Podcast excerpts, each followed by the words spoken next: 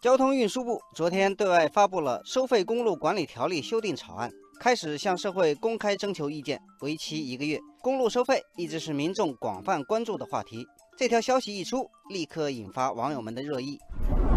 网友四月天说：“应该减免更多的公路收费，让利于民，降低商品运输成本，促进消费，助力中国经济发展。”网友明月清风说：“也不能一味强调减免，修建公路所花费的财力物力非常庞大，维护的成本也很高，这些支出需要靠收过路费来平衡。”网友江上行说：“中国是世界上拥有高速路网最多的国家，之所以能够取得如此成就，很重要的一个原因就是收费政策产生了巨大的融资能力，解决了高等级公路建设百分之七十以上的资金缺口。”网友红河说。贷款修路，收费还贷，这种模式使得我国高速公路飞速发展，大大方便了国人出行，让交通更加便利。所以说，公路收费有合理性，但百姓也有减免收费的呼声。政策该怎么调整才合理呢？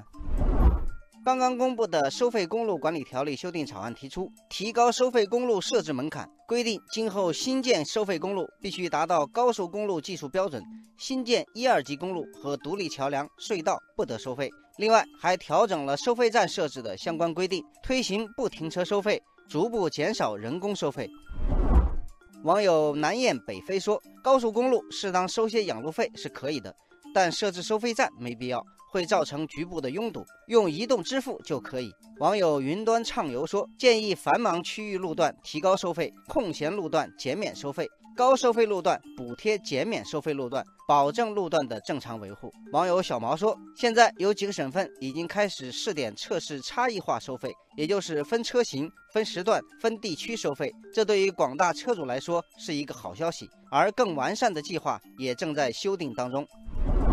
这次的修订草案还提出了收费公路的偿债经营期限原则，经营性公路一般经营期限不得超过三十年，投资规模大、回报周期长的可以超过三十年。